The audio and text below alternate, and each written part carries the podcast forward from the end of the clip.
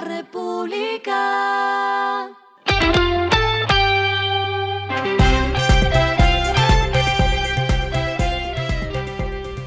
Al final de la jornada, esto es lo que debes saber sobre el comportamiento de los negocios, las finanzas y la economía.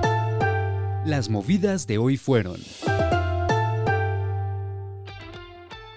La industria licorera de Caldas reclamó derechos de protección ante la Superintendencia de Industria y Comercio, pues el aguardiente amarillo, que entre otras cosas tiene la historia más larga entre botellas de su tipo en Colombia, denunció semejanzas con el aguardiente producido por los antioqueños. Finalmente, la SIC falló a favor de la licorera de Caldas. El fallo de la entidad indica lo siguiente.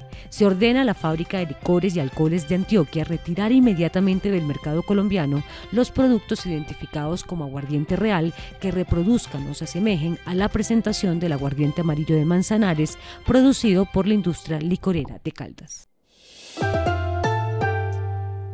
El grupo Latán anunció la llegada de su primera ruta que conectará Colombia con Europa. Se trata del vuelo Bogotá-Madrid que los colombianos podrán tomar a partir del 3 de julio de 2024. Cada trayecto tendrá una capacidad para 247 pasajeros, 217 puestos en clase económica y 30 de oferta premium. Los accionistas de JGDB Holding y Núgil, que hacen parte del grupo Gilinski, solicitaron una asamblea extraordinaria del grupo Sura para elegir una nueva junta directiva. La asamblea se convoca luego de conocerse que el grupo Nutresa no procederá con el otorgamiento de la escritura pública de decisión como había sido previsto inicialmente en el acuerdo macro entre el GEA y el grupo Gilinski.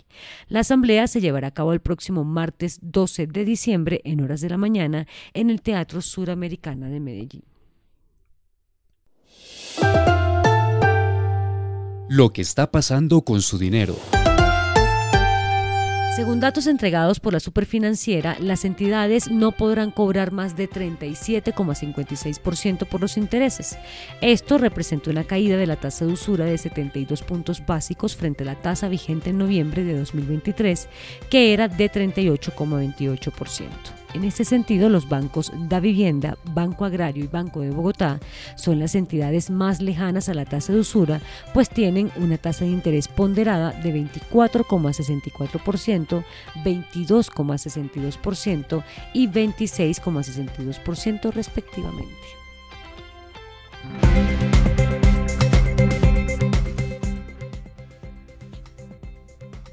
Los indicadores que debe tener en cuenta.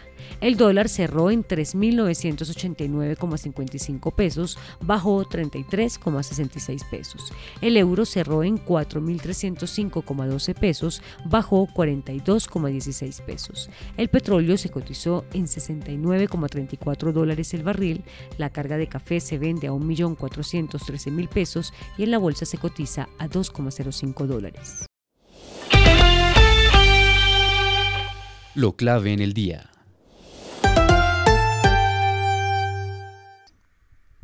Nuevamente el ministro de Salud, Guillermo Alfonso Jaramillo, está en el centro de la polémica.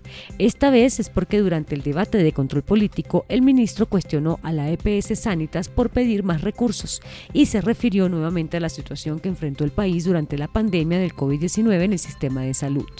Puntualmente dijo, triplicaron las camas de cuidado intensivo porque era un negocio. Ningún país del mundo tuvo que ampliar las UCI como las ampliamos aquí, exclamó el ministro.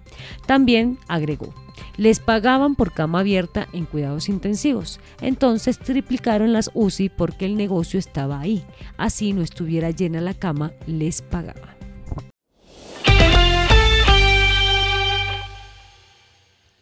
A esta hora en el mundo. Luego de que se conocieran los resultados del referendo que se realizó en Venezuela el pasado domingo sobre el Esequibo y la aprobación de gran parte de la población de ese país para que ese territorio se anexara al mapa venezolano, aumentaron las tensiones entre Venezuela y Guyana debido precisamente a esa disputa por el Esequibo. Sin embargo, este miércoles los dos países acordaron mantener abiertos los canales de comunicación después de una conversación telefónica entre el titular de Relaciones Exteriores del vecino país, Iván Gil, y el guyanés Hugh Todd.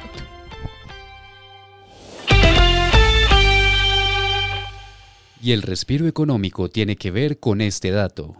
La República. Ayer les comenté que para la revista Time el atleta del año fue el futbolista argentino Lionel Messi. Pues hoy les cuento que Time reveló el título Personaje del año y se lo designó a Taylor Swift, el icono del pop estadounidense a la que definieron como una heroína de su propia historia. La distinción de Time corona un año de logros extraordinarios para Swift.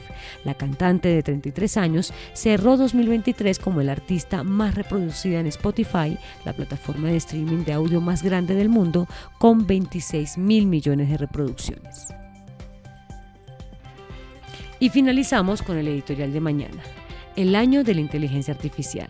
Más allá de que la emblemática revista Time haya declarado como CEO del año a Sam Altman, es la inteligencia artificial lo más sorprendente y disruptivo de este 2023. Esto fue Regresando a casa con Vanessa Pérez.